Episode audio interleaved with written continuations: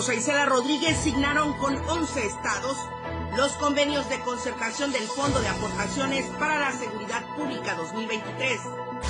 Asaltos en la región Selva.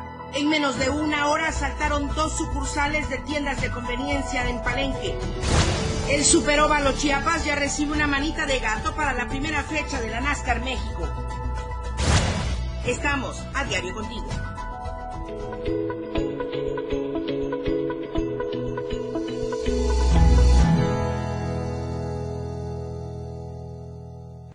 Muy buenos días, bienvenidos a la información en AM Diario. Muchísimas gracias por acompañarnos, por seguirnos, por escucharnos a través del 97.7 de FM, la radio del diario, y en las plataformas digitales de Diario TV Multimedia. Justamente el día de hoy le invito a que nos siga, nos comente y nos comparta con el hashtag Gobernadores firman convenio. Esto sucedió el día de ayer aquí en el estado de Chiapas y con ello un cúmulo de manifestaciones por parte de los normalistas de la Mactumatzá con las demandas que han traído desde hace dos semanas. Pero sí se logró este convenio con la CEGOP y también con la Secretaría de Seguridad y Protección Ciudadana. De esto le estaré ahondando a detalle en unos instantes más. Mientras tanto, recordarle que estamos en Facebook, en Twitter, en Instagram, en YouTube, en TikTok, en fin, en todas las redes sociales y ahí hagamos tendencia con este hashtag gobernadores firman convenio. Vamos a las temperaturas para ya entrar de lleno con toda la información. El clima en Diario TV Multimedia.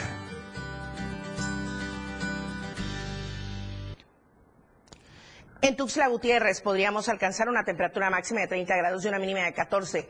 En San Cristóbal, 20 grados podría ser la temperatura máxima, 8 grados la mínima.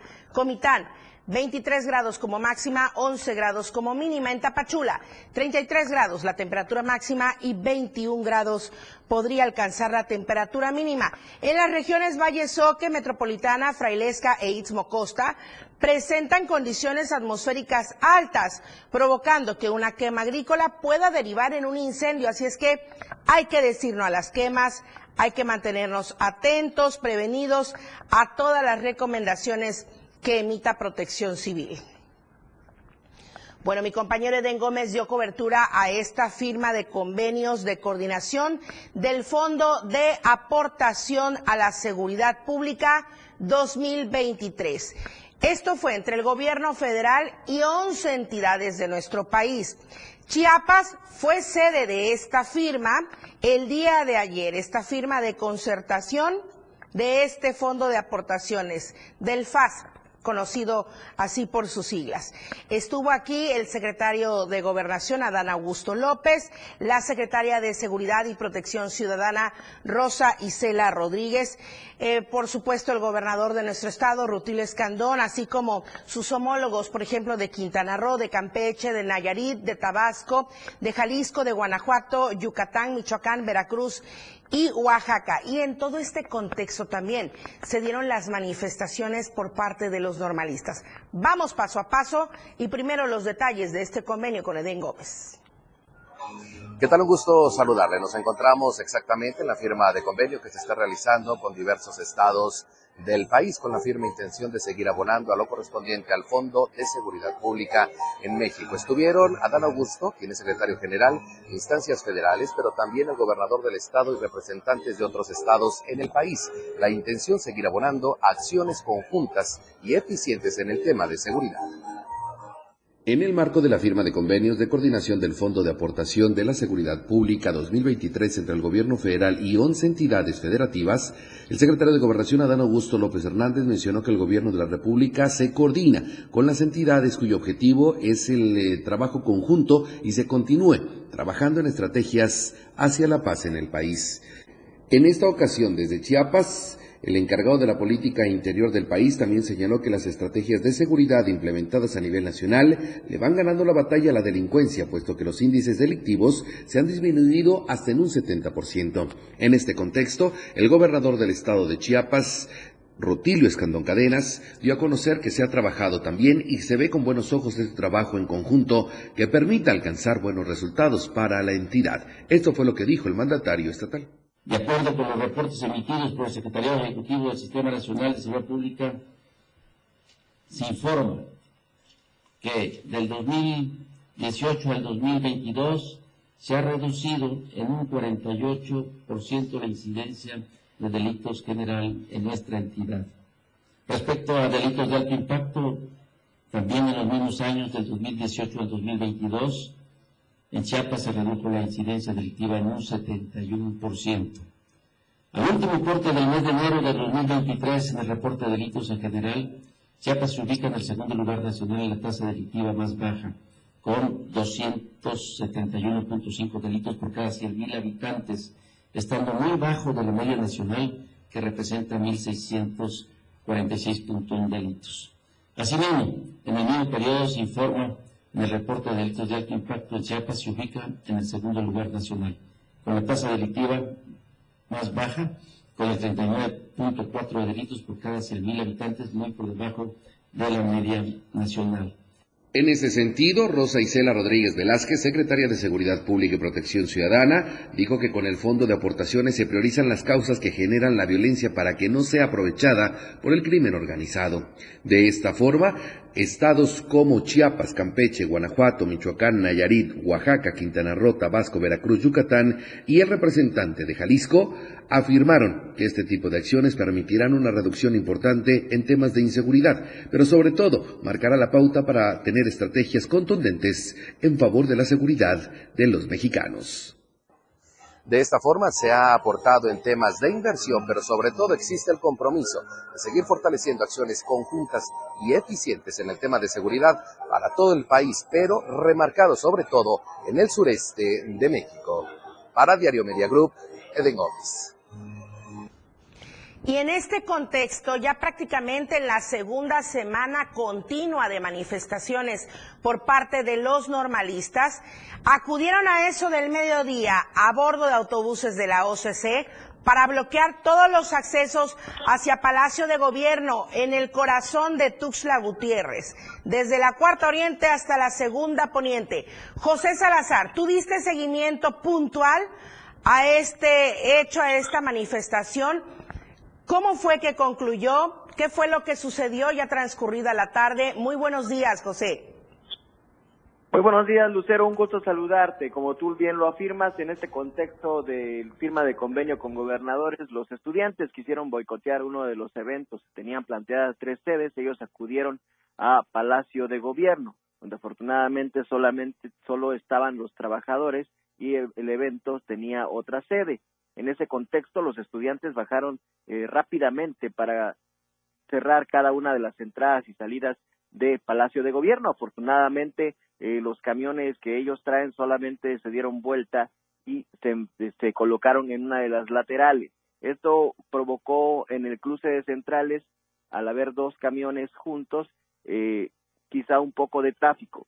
En ese sentido, pues todo transcurrió en Santa Paz por primera vez, porque además eh, se permitió el flujo vehicular constante. Esto generó que poco a poco los estudiantes fueran apaciguándose y finalmente se retiraron alrededor de las tres y media de la tarde. No hubo la necesidad de un desalojo, aunque el personal de la Secretaría de Seguridad Pública Granaderos se encontraban a la altura de la séptima eh, Oriente y Avenida Central. Afortunadamente, pues esos jóvenes se retiraron, aunque detectamos la presencia de un camión de redilas, donde ellos traían eh, alrededor de 70 tarimas, además de diversos artefactos entre cohetes. Esto no fue necesario eh, que se utilizara, afortunadamente, para bien de la población lucero. Entonces, al finalizar la manifestación, todo ya regresó a la calma y normalidad. ¿Cómo a qué hora ocurrió ya esto, José? Alrededor de las tres y media de la tarde, Lucero, ellos se retiraron al ver que definitivamente no había alguna autoridad. Además, ellos llegaron de manera imprevista, no tenían ninguna cita o alguna mesa de diálogo que estuviera ahí presente. Sí, y justamente hablando de esto de la mesa de diálogo, José, eh, decían en las entrevistas que realizaste, que estuviste ahí eh, pues transmitiendo para Diario TV Multimedia, que justamente no se les había cumplido una eh, negociación establecida o pactada para el día lunes, este lunes pasado. Eh, todo respecto a los 66 maestros que la Secretaría de Educación está proponiendo retornen, pero que ellos se oponen y solo quieren recibir a 33. Eh, así es, Lucero. Los estudiantes, eh, durante todo este seguimiento que les hemos dado, están acostumbrados a poner varios pretextos para no llegar a un fin, que es establecer el diálogo y, sobre todo, permitir que estos trabajadores también eh, regresen a clases porque se les están violentando sus derechos. El hecho de no coincidir con el movimiento estudiantil no es motivo para que estos hubiesen sido corridos de esta escuela y poner personas a fin o a modo que, que puedan ser moldeables o que le deban algo a los estudiantes. Ellos exigen siempre la presencia de titulares, pero el Estado no se puede parar. Las necesidades de la Secretaría de Educación y las demandas también necesitan eh, otras acciones. Van representantes, pero nunca llegan a un acuerdo. Ellos no se mueven de su zona de confort, no van a permitir el regreso y bajo esa tesitura, sentarse a una mesa de diálogo, Lucero ya lleva uno el 80% de que no exista ningún acuerdo y que ellos tomen de pretexto esta situación para estar haciendo más mayor enfrentamiento o mayores afectaciones al final de cuentas a la población. Bien, José, muchísimas gracias. Para el día de hoy, ¿hay alguna actividad programada por parte de los normalistas? Hasta el momento no hay ninguna actividad. Eh, los camiones que lo transportan permanecen allá fuera de la institución. Estaremos atentos ante cualquier problemática. Recordando que hoy se realiza a las, a las 12 del día eh, pues el lanzamiento del nuevo distribuidor vehicular, es la presentación y esperemos que no se aparezcan por ese punto. Ok, muchísimas gracias, José Salazar. Muy buenos días. Buenos días. Bueno, y justamente en una entrevista que anunció, se anunció eh, al menos 8 millones de pesos en materia de seguridad que permitirá eh, seguir implementando estrategias para garantizar la seguridad de los mexicanos. Esto lo comentó el secretario de Gobernación, Adán Augusto López, justamente en una entrevista realizada el día de ayer por mi compañero Edén Gómez eh, al término de este evento de la firma de convenio entre gobernadores, la CEGOP y la Secretaría de Seguridad. Destacó que el trabajo conjunto entre los tres órdenes de gobierno en materia de seguridad ha dado resultados positivos en términos de disminución de la delincuencia y ha permitido mantener programas estratégicos en beneficio de los mexicanos, como lo demuestra la disminución del 70% en delitos de alto impacto en el país. Con esta información nos vamos al primer corte comercial. Tenemos mucha información en AM Diario. AM Diario, Lucero Rodríguez. En un momento, estamos de regreso. Toda la fuerza de la radio está aquí en el 977.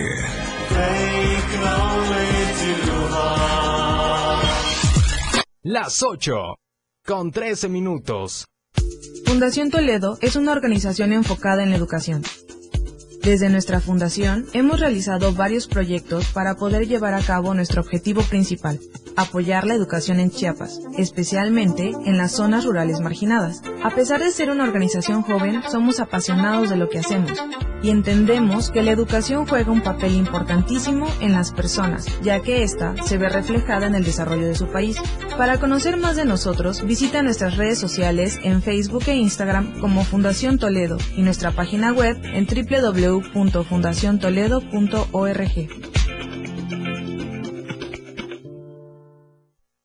Amigo contribuyente, paga tu impuesto predial y aprovecha estos descuentos. Enero 20%, febrero 10%, marzo 5%, tercera edad, pensionados y discapacitados 50%. Si pagamos, avanzamos. Gobierno Municipal de Tuxtla Gutiérrez.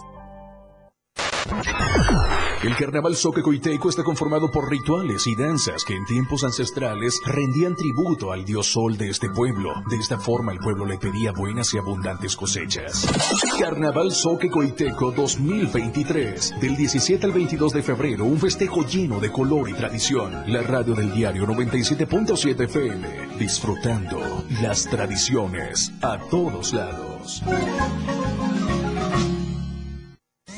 Por amor al arte. Todo lo relacionado al arte y la cultura de nuestro estado. Difusión de eventos, carteleras, conciertos, datos curiosos e invitados especiales. Por amor al arte. Domingos de 9 a 11 de la mañana por el 97.7. La radio del diario. Contigo a todos lados. Oportuna y objetiva es AM, diario. Continuamos.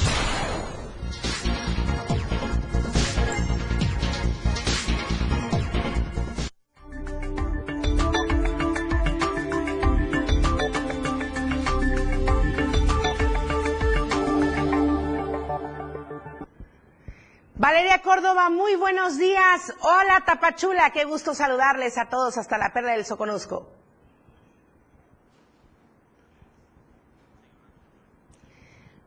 Bueno, tenemos un problemilla ahí con el audio de Valeria Córdoba, pero eh, nos estará hablando. Ah, ya retomamos. Valeria, adelante.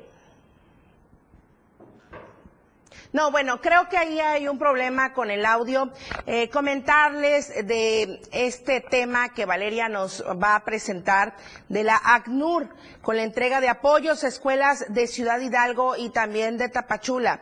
La agencia de la ONU para los refugiados la ACNUR apoyó a escuelas públicas de Ciudad Hidalgo y Tapachula con el objetivo de brindar acceso a la educación a niñas, niños y adolescentes, incluida la niñez refugiada y solicitante de asilo. La ACNUR construyó cuatro aulas y dos baños en dos escuelas de Ciudad Hidalgo, con una inversión de 6.6 millones de pesos provenientes de fondos del Ministerio Federal de Cooperación Económica y Desarrollo de Alemania, como parte del proyecto conjunto entre ACNUR y la Agencia de Cooperación Alemana para el Desarrollo.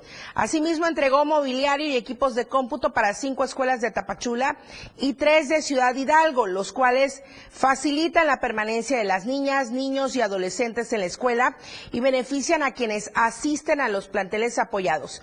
Estas intervenciones se realizaron a través del financiamiento del programa Educate y las contribuciones al sector educativo forman parte del marco integral regional para la protección y soluciones que promueve una respuesta coordinada al desplazamiento forzado. Valeria Córdoba, hemos hablado de este tema del ACNUR, ya lo presentamos, pero tenemos más información de las aduanas para no complicar el ingreso a los turistas centroamericanos. Así es, eh, pues bueno, Guatemala, como sabemos, se ha convertido en uno de los principales detonantes económicos aquí en Tapachula debido al cambio de moneda, ya que el quetzal pues está arriba del peso, lo que ha y lo que ha causado mucho flujo de eh, centroamericanos aquí a nuestra frontera sur. Y bueno, pues ellos, eh, el sector restaurantero y hotelero señala que es urgente que las autoridades de aduana establezcan mejores protocolos y atención para el turismo debido a que existe lentitud en los trámites para tarjetas de visitantes regionales, además de que presuntamente se reportan eh, pues irregularidades. Vamos a lo que Carlos Carrasco, presidente del corredor turístico del Soconusco, nos dijo al respecto. Así es, que pues la verdad vean de una manera más, más rápida de atender a estas gentes, recordándoles que es derrama económica que dejan para el municipio, para el estado y para todos los municipios que están acá en la zona de Tapachula, eh, que les den un poquito más de fluidez, la atención debida y a la hora que vienen ellos a comprar acá, nuestras autoridades los traten de otra forma, eh, no los traten de una manera más este, o, o que los quieran estar molestando eh, recuerden que vienen a comprar, vienen a dejar de rama y de una de otra manera todos salimos beneficiados. Que nada, las autoridades que les den todas las facilidades para que puedan ellos eh, venir a hacer sus compras y de una u otra manera les faciliten la, la TBR. Bueno, pues ahí está eh, lo que piden los restauranteros y hoteleros de aquí de la zona. Recordemos que, como bien dijo, pues todo esto es un detonante económico para nuestra región del Soconusco. Hasta aquí la información el día de hoy y regreso contigo. Gracias, Valeria Córdoba. Muy buenos días. Un saludo para todos. Muchísimas gracias, igualmente. Seguimos con más información, esta que es bastante delicada y hay que estar atentos y prevenidos porque se está advirtiendo del mal uso de las constancias de situación fiscal. ¿Por qué? Porque ahí vienen todos nuestros datos muy personales y generales. Adelante con la información de Ainer González. La constancia de situación fiscal que emite el Servicio de Administración Tributaria para conocer el estatus de las y los contribuyentes mexicanos es un dolor de cabeza para quienes se dedican a la contabilidad. Jonathan Magaña Macías, contador público y director general de Integral Consorcio, dio a conocer que profesionales en contaduría han identificado que empresas por desconocimiento en temas fiscales solicitan a sus clientes, sean personas físicas y o morales, la constancia de situación fiscal para emitir facturas. Esto pese a que el documento no es necesario para registrar información relativa a la compra o venta de un bien o servicio.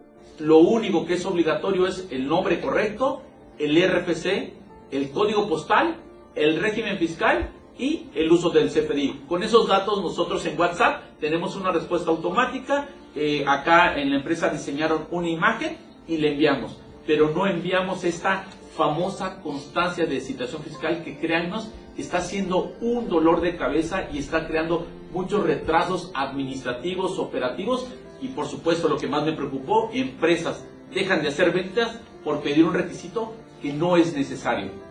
Ante ello, el contador alertó a la población a no proporcionar la constancia y denunciar y asesorarse con especialistas en la materia, ya que se puede hacer mal uso de la información de las y los contribuyentes. Cabe recordar que a partir del 1 de enero de 2022 entró en vigor la versión 4.0 de la factura electrónica o comprobante digital por Internet.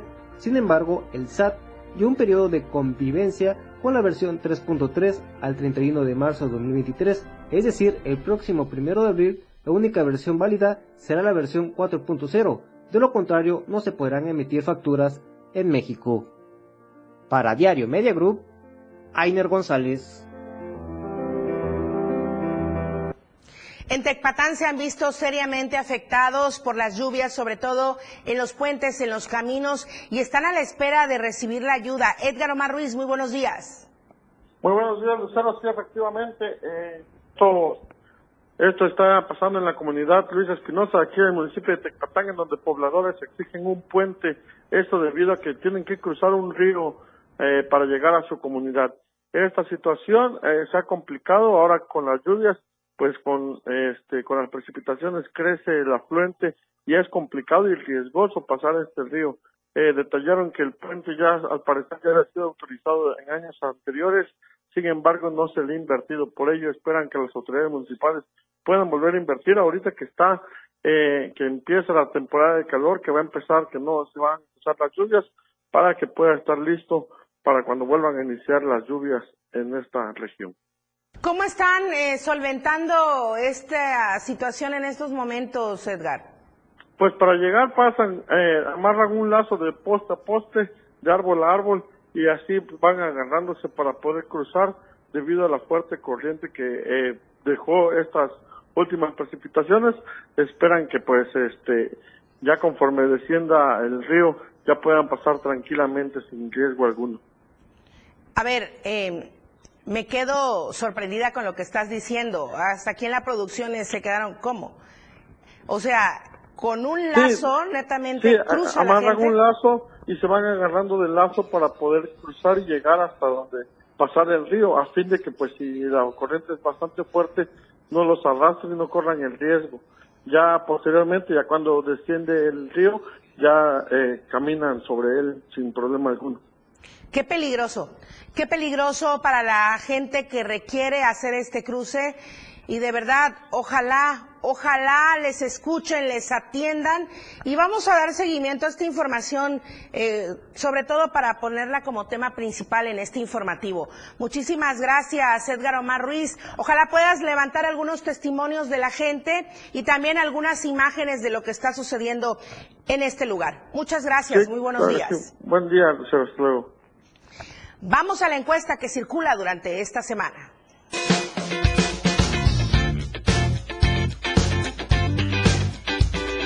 En el diario Media Group nos interesa conocer tu opinión. La pregunta de esta semana es, Ante caso Damián, ¿deben castigar a autoridades de educación? ¿Usted qué opina? ¿Sí? Todo el peso de la ley. ¿O no? Es un caso aislado. Vota pues a través de nuestra cuenta de Twitter, arroba Diario Chiapas. Te invito a que participes, comentes y compartas.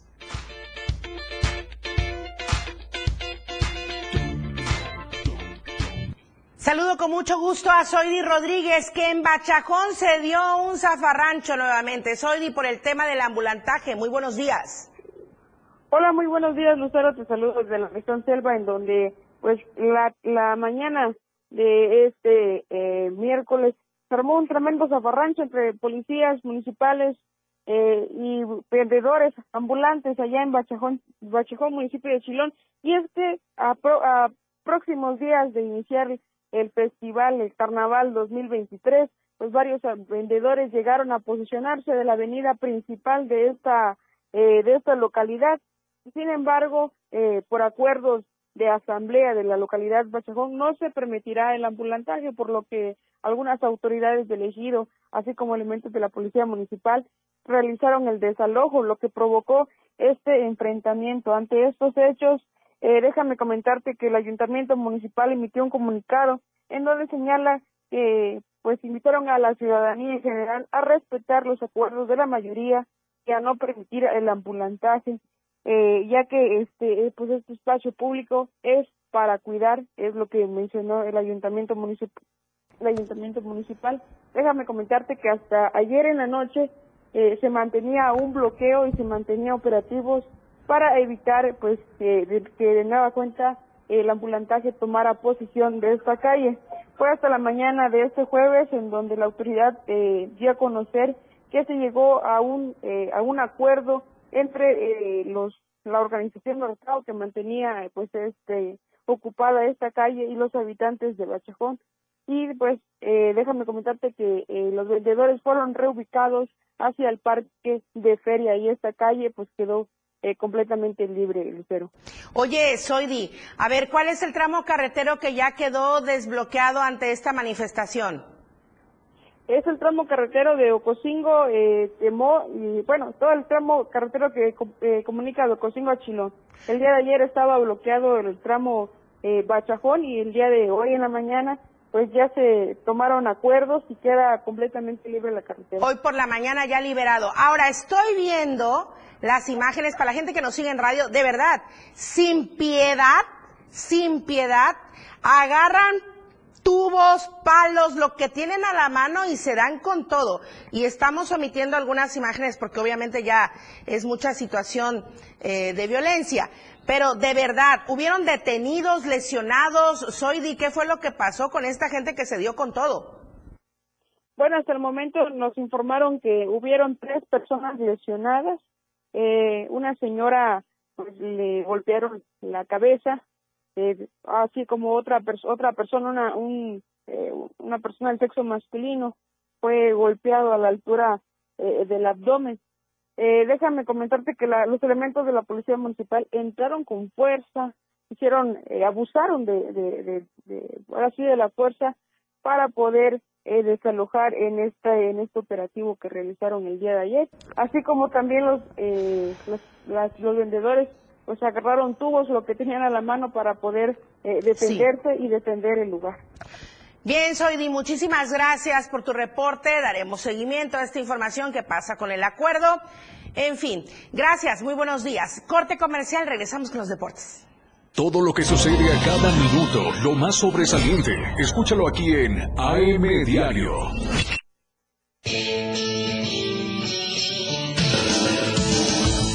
El estilo de música a tu medida. La radio del diario 97.7 FM.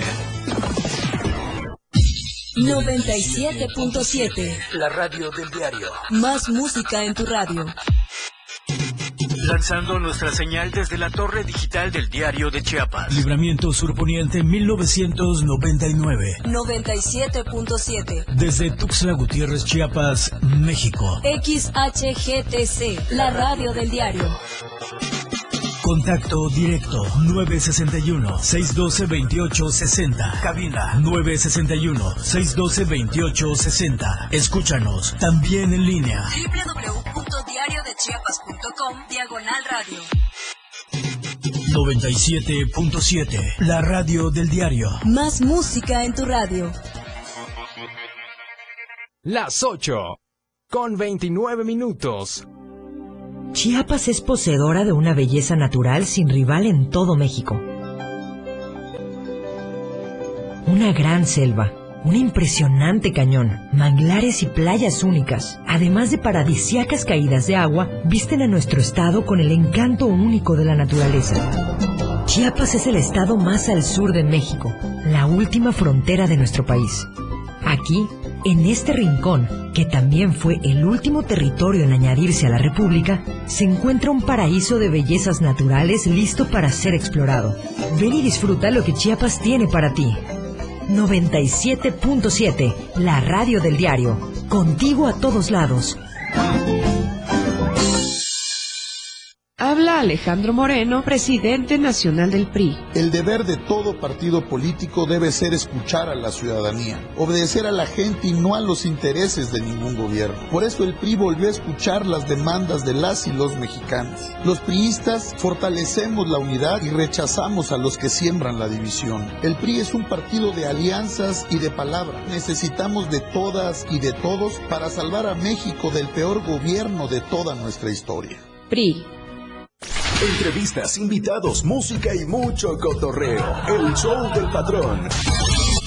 Escúchalo de lunes a viernes de 4 a 5 de la tarde. Es un completo despapalle. Pásate una tarde muy amena con El show del patrón. Algo fuera de serie. Por esta frecuencia, 97.7 FM, la radio del diario. Lucero Rodríguez ya está de regreso para informarte en AM Diario.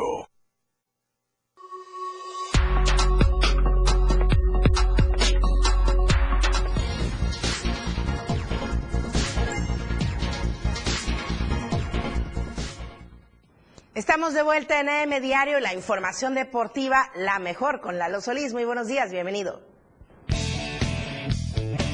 La escena global del deporte con Lalo Solís.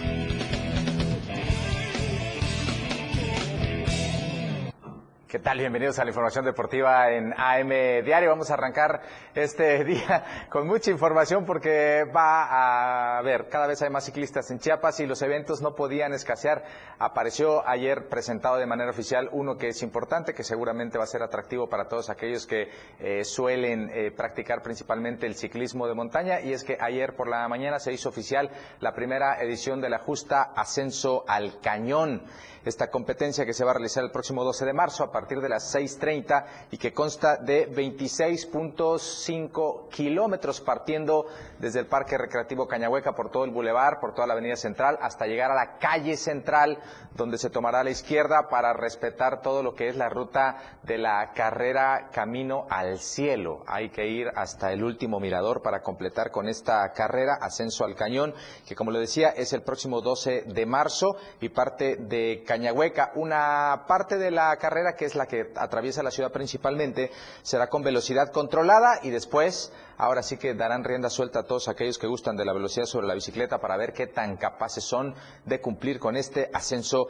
al cañón del sumidero. Eh, la inscripción tiene un costo de 160 pesos y la pueden realizar en Jan Store, esta tienda de bicicletas, y por supuesto en el restaurante Vips Poniente. Además, si usted requiere más detalles de lo que eh, se trata esta competencia el próximo 12 de marzo, los puede solicitar al número celular 961 13 577 10 ante el aumento pues ya de las actividades deportivas una vez normalizadas todas, pues bueno, apareció esta competencia que luce atractiva, que luce bastante competitiva y que seguramente va a reunir a un buen número de ciclistas el próximo 12 de marzo. Vamos a continuar con más información y es que como todos ustedes saben, el Instituto Mexicano de Seguro Social tiene esta jornada de activación física que busca cada vez captar a más eh, ciudadanos y en esta ocasión ya eh, se habrá enterado hace algunas semanas trajeron a grandes figuras del béisbol mexicano eh, para una clínica y ahora toca al básquetbol. Y es que el próximo sábado 25 de febrero en el auditorio de la unidad eh, deportiva Panchón Contreras que está en el oriente de la ciudad pues estará presente Horacio Llamas Gray, el primer mexicano en jugar en las duelas de la NBA, vendrá a impartir una clínica gratuita a todos aquellos interesados que eh, quieran participar para recibir un poco de conocimiento de esta figura del básquetbol mexicano. Recordará que en algún momento era muy común tener en Chiapas a figuras como Eduardo Nájera, Víctor Ávila, el mismo Gustavo Ayón vino en algunas ocasiones. Pues bueno, ahora el Instituto Mexicano del Seguro Social con este tema de las Jornadas Nacionales de Activación Física ha programado tanto la clínica como este torneo de básquetbol 3x3, que ojo, ya es un deporte olímpico y ya es un deporte importante esta modalidad del deporte ráfaga. Habrá un torneo el 25 y 26 de este mes, pero el sábado a partir de las 9 de la mañana, ahí en el Panchón Contreras del, eh, de la Unidad Deportiva del IMSS, aquí en Tuxtla Gutiérrez, pues estará Horacio Llamas impartiendo esta clínica que, ojo, le informo, es gratuita. No lo vayan a sorprender por ahí. Es gratis y es el próximo 25 de febrero aquí en eh, Tierras Tuxtlecas, para que usted no se pierda la oportunidad de conocer algunos de los secretos que llevaron a Horacio Llamas Gray a jugar en la NBA. Continuamos con más información deportiva. Le platico un poquito de la NASCAR México y es que como todos ustedes saben, de nueva cuenta, Tuxtla Gutiérrez o el Superóvalo Chiapas que está entre Coita, y Tuxtla ya andan disputándose eh, dónde está ubicado este eh, circuito. Pues bueno, el próximo 25 y 26 de marzo va a recibir la primera fecha, el banderazo de salida de la temporada 2023 de la NASCAR México y ya se comenzaron a realizar algunos trabajos de scouting para detectar las zonas donde hay que trabajar con poco más de un mes eh, para tener listo el escenario en el que habrá de disputarse la primera fecha del calendario, que será un total de 12. Eh, la competencia dio a conocer que para esta temporada está pretendiendo tener un sistema de calificación distinto que constará de 10 primeras fechas que serán consideradas la temporada regular y en las últimas dos fechas pues se va a considerar un playoff. Los cuatro mejores colocados en el campeonato de pilotos avanzarán al playoff y habrá dos comodines que tendrán que cumplir algunas características durante toda la temporada para poder ser parte de esta lucha por el título que se va a aplicar tanto en la categoría principal que es la Stock Car, los que usted ve en pantalla, así como también en la categoría Challenge, que es la telonera principal del serial NASCAR México. Así que bueno, desde esta semana ya se está trabajando en el Superóvalo Chiapas para ponerlo a punto, para tenerlo listo y recibir a esta caravana del serial más importante del automovilismo en nuestro país, con toda esta parafernalia que tiene eh, alrededor y que, bueno, cada vez es más solicitada en tierras tuxtlecas. Así que todo está listo, todo se está preparando para la vuelta de NASCAR el 26, el 25 y 26 de marzo al Super Óvalo Chiapas. Espectacular, ¿eh? hay que estar presentes para vivir la emoción del deporte motor. Vamos a platicar de la Liga MX porque se está continuando con la jornada 7 del clausura 2023 del fútbol mexicano y ayer se disputaron tres compromisos importantes y uno de ellos es, por ejemplo, eh, Necaxa recibiendo a los Pumas, Andrés Ligini recibió a su ex equipo y ¿qué cree? Les aplicó la ley del ex. Necaxa se impuso 3 por 1 a los Pumas y con esto pues los rezaga un poquito en la tabla. En otros resultados, Chivas, Chivas se impuso de buena manera a Cholos de Tijuana 2 por 1. Ahí va el equipo más mexicano de la Liga MX con otro triunfo, 2 por 1 ante los Cholos, le repetían el Estadio Akron y Rayados, además de eh, ver cómo Tigres se subía de manera temporal al liderato del torneo, pues ayer goleó, bueno, ganó 2 por 0 a los Gallos del Querétaro. Ahí vemos a Rogelio Funes Mori, que fue uno de los autores de los tantos con el que eh, Rayados obtuvo este triunfo para recuperar la primera posición del torneo, que pues tiene a Rayados con 18 unidades en el primer puesto. Es la primera ocasión que Rayados Silvana en torneos cortos seis victorias consecutivas, que lo tienen como el mejor equipo del torneo hasta el momento. El segundo es Tigres con 15 unidades. América ya está tercero con 13 puntos, mientras que los Tuzos del Pachuca podrían desbancarlos porque hoy tienen su compromiso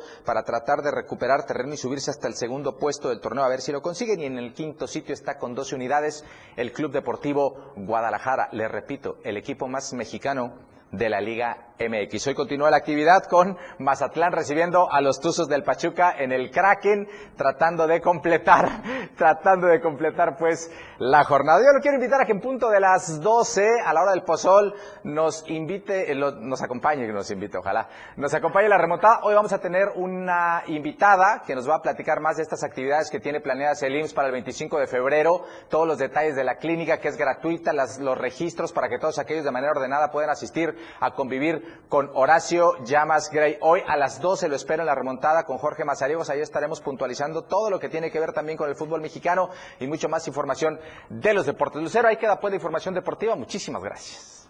Gracias a ti, Lalo Solís, que te inviten el fosol, que lo manden, ¿no? A la cabina de la remontada. Nada más les quiero encargar que no sea pozol arrecho, ¿eh? pozol normalito. Ya ves que luego Normalito con, cada- con manguito locura verde, aquí. con manguito verde, como en el 5 Bueno, de ya, mayo. pero aparte, Ah, pues, o sea, qué no, no ponerle en una tapa ni cacahuate, no, no, no, No, pozol no, no. ¿verdad? No, no, no, No, así no, no pozol sabe. normal. Pozol Y normal. unas empanaditas se puede también. Ah, bueno, ahí está. Ya escucharon 12 del día la remontada con todo y pozol en el 97.7 de FM, la radio del diario. Gracias, Lalo Solís. Muy Ahí lo buenos días. escuchamos, Lucero, gracias. El panorama COVID. Estadísticas, reportes, información. COVID-19. De acuerdo con el último panorama epidemiológico, Chiapas registró 15 nuevos contagios por COVID-19 en Tuxtla Gutiérrez, en Tapachula, San Cristóbal de las Casas, Tuxtla Chico, Unión Juárez y hasta ahí con los nuevos casos. Pero usted ya sabe que debe mantenerse atento, prevenir para evitar mayor número de contagios y por supuesto también eh, pues acudir a los módulos de vacunación para mitigar los síntomas graves en caso de contraer el virus. Hablando de salud, los primeros auxilios que son muy importantes y que la delegación de la Cruz Roja estará impartiendo algunos cursos. Carlos Rosales.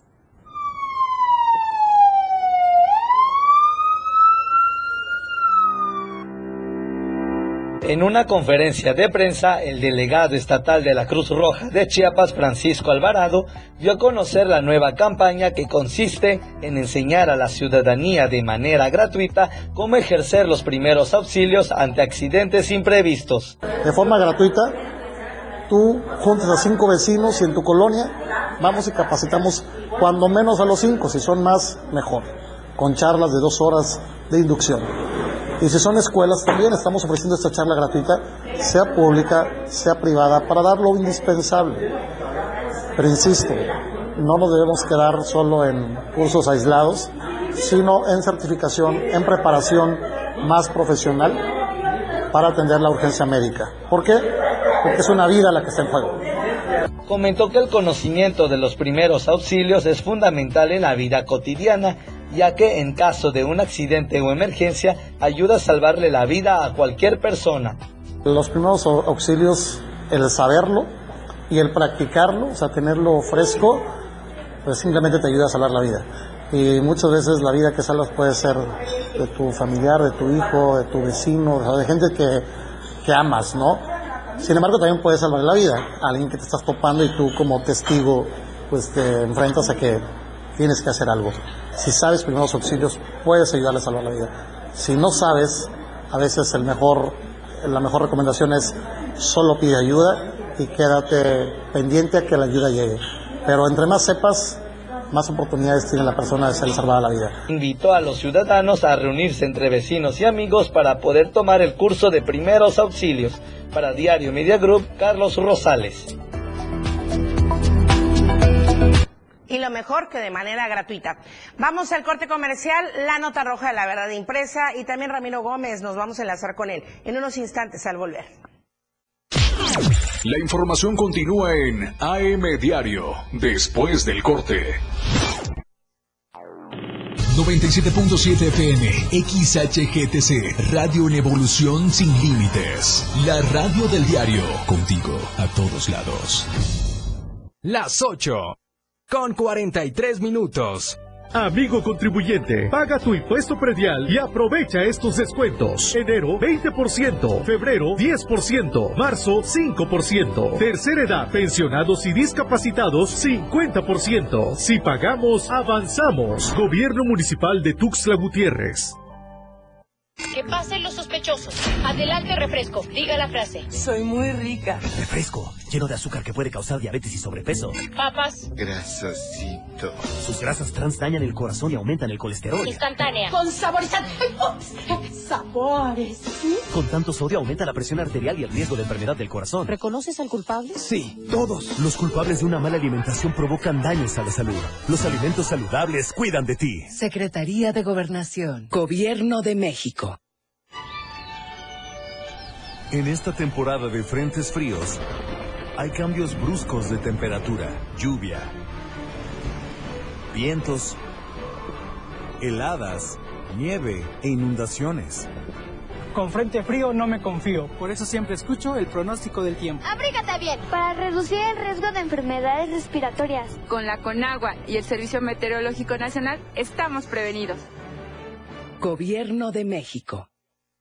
Caminando con Los Ángeles, un programa donde encontrarás la conexión con Los Ángeles, donde se hablan temas de luz. No hay nada más hermoso que compartir los temas de luz de Los Ángeles y Arcángeles. Acompáñanos todos los martes y jueves de 10 a 11 de la mañana por la radio del diario 97.7, contigo a todos lados. La neta, un espacio en donde nos identificamos muy mexicanos. La neta del 97.7. Notas, entrevistas, secciones. Escucha a Luis Tovilla todos los sábados de 3 a 4 de la tarde. Por esta frecuencia, 97.7 FM, la radio del diario. Ya regresamos. AM Diario.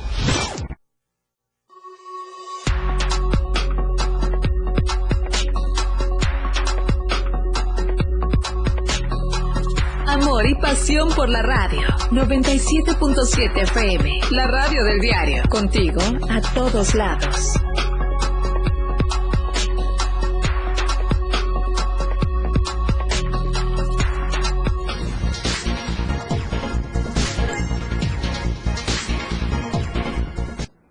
Saludo con mucho gusto a Ramiro Gómez. ¿Qué está pasando con las credenciales del INE? Ramiro, buenos días. ¿Qué tal? Muy buenos días. Te saludo con el cariño de siempre. El Instituto Nacional Electoral Distrito 04, sede en Pichucalco, informó que existen 14.549 credenciales que perdieron vigencia desde 2021 hasta la fecha que corresponde a 22 municipios de las regiones metropolitana, Mezcalapa y norte del estado de Chiapas. Derlin Omar García Peña, responsable del módulo fijo del INE ubicado en Copainalá, dio a conocer que existe un alto porcentaje de credenciales vencidas. Por ejemplo, en 2021 existen 2.390 credenciales. En 2022 un total de 3.579. Y en este año deberán renovar un total de 8.580 ciudadanos y ciudadanas sus credenciales de elector. El funcionario electoral comentó que es necesario que las personas acudan a los módulos fijos o itinerantes a renovar la credencial de elector llevando el acta de nacimiento original, identificación con fotografía y comprobante de domicilio. En caso de que no cuenten con la credencial con fotografía o el comprobante de domicilio, ahí es donde se le pide dos testigos, pueden ser conocidos, familiares que tengan credencial vigente para que puedan sustituir esos requisitos. Finalmente dijo que seguirán invitando a la ciudadanía a través de diversos medios de comunicación a realizar trámites de la credencial de elector para disminuir este rezago que existe en esas regiones ya mencionadas. Ese es mi reporte para AM Diario. Muchísimas gracias, Ramiro Gómez. Muy buenos días. Muy buenos días. Seguimos con la nota roja de la verdad impresa Diario de Chiapas. Lo que acontece minuto a minuto. La roja de Diario de Chiapas.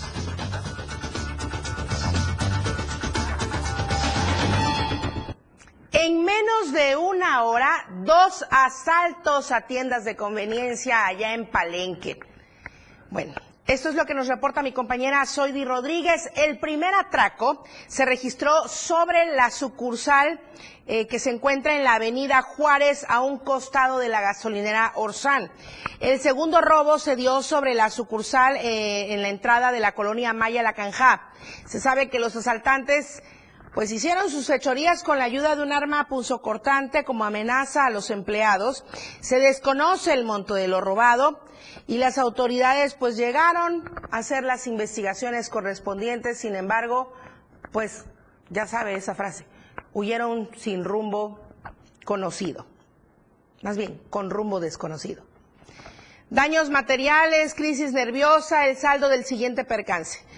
Pudo ser el exceso de velocidad, en fin, cualquier eh, factor que causara que ayer eh, miércoles sobre la carretera de Cuota a eh, Coita Arriaga se registrará un accidente pasado la una de la tarde en el kilómetro 85. Una camioneta marca Nissan de color blanca con caja eh, y placas del estado de Chiapas se volcó. De inmediato llegaron elementos de auxilio, la Cruz Roja, en fin, para realizar eh, pues las investigaciones correspondientes. Llegaron elementos de la Guardia Nacional. El personal de Grúas Express eh, realizó también las maniobras para poder nuevamente regresar a su lugar el pesado automóvil, la pesada unidad, para que ya la vía fuera liberada. Afortunadamente, solo estamos hablando de daños materiales. Por otra parte, dos sujetos fueron puestos a disposición ante el Ministerio Público por robo con violencia cometido en agravio de una turista en la colonia 11 cuartos de San Cristóbal de las Casas. La víctima, originaria de Yucatán, dijo que dos hombres intentaron despojarla de sus pertenencias a eso de las 11.40 de ayer miércoles, cuando se encontraba desayunando en una cocina económica. Uno de ellos, Luis Javier N., portaba el arma blanca, tipo machete, o sea, imagínese. Amagó, mientras que Ricardo Elías N trató de arrebatarle la cangurera donde llevaba sus pertenencias la turista. La víctima logró pedir apoyo a las líneas de emergencia. Ambos agresores intentaron darse la fuga y afortunadamente no lo lograron. Fueron a parar a la Fiscalía de Distrito Altos. En Cintalapa, pasadas las seis de la tarde, de ayer miércoles también, se pidió el auxilio al 911 para que la Policía Estatal Preventiva, la Municipal y Tránsito del Estado se trasladaran a la Séptima Oriente, esquina con Tercera Sur del barrio Santa Cecilia.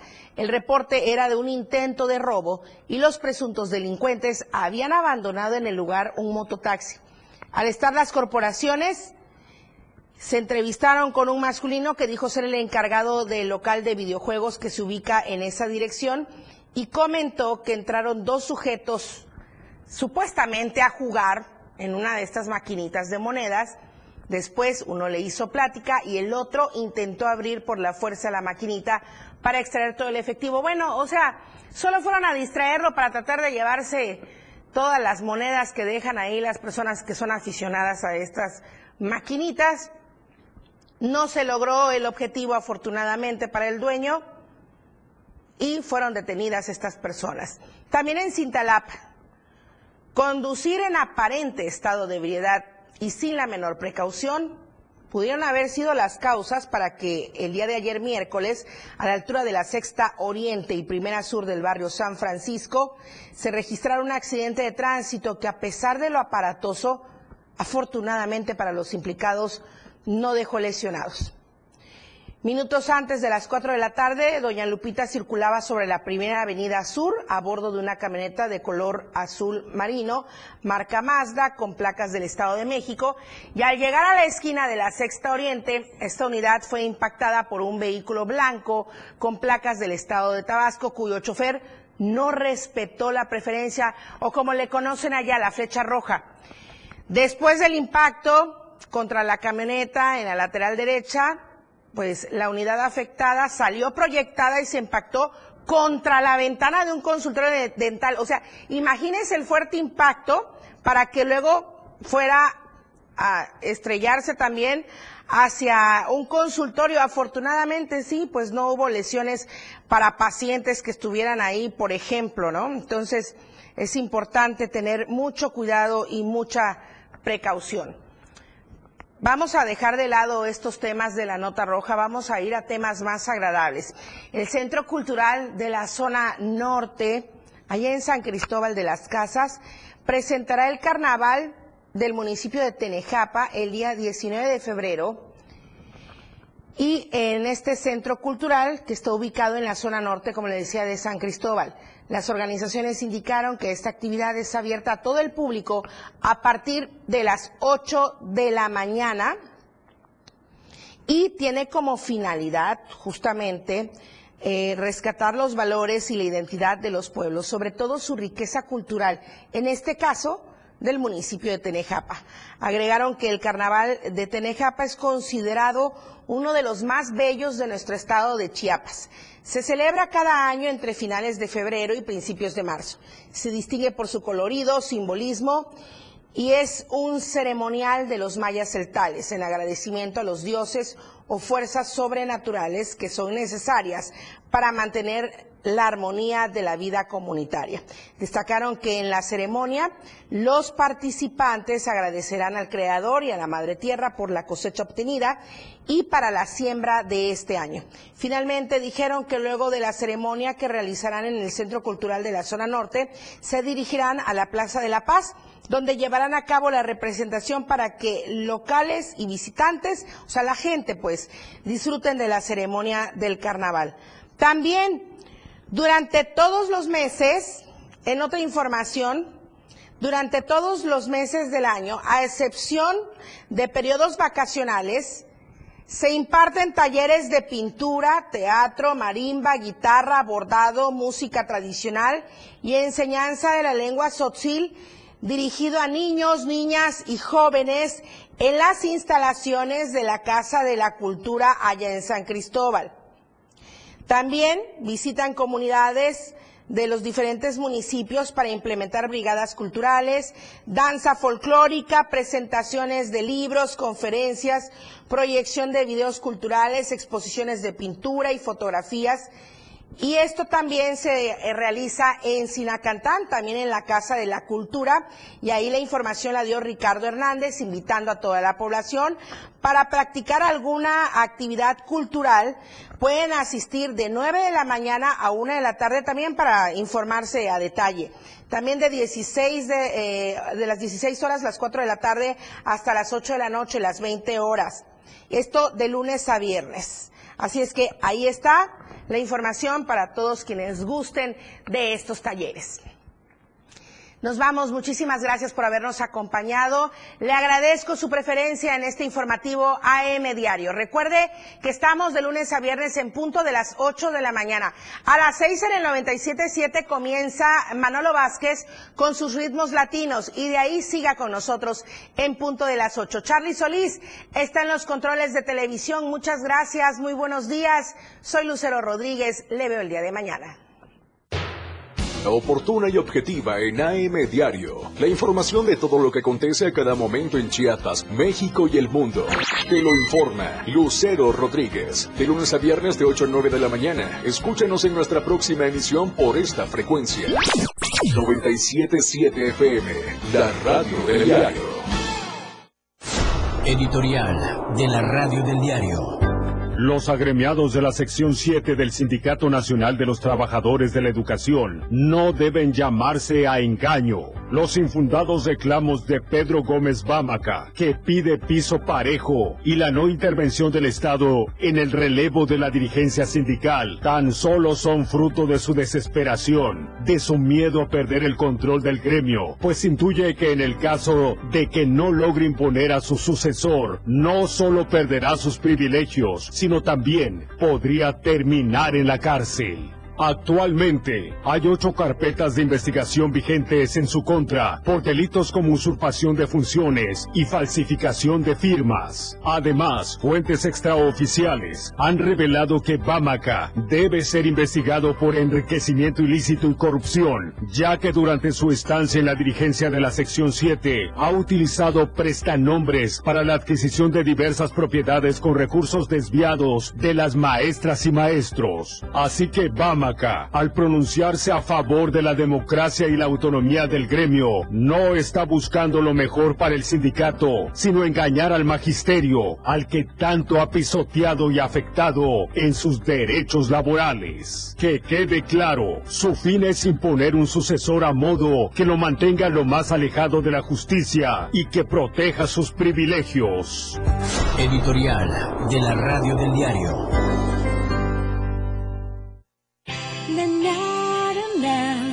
Radio del diario. Esta es la radio que quieres escuchar. Música, noticias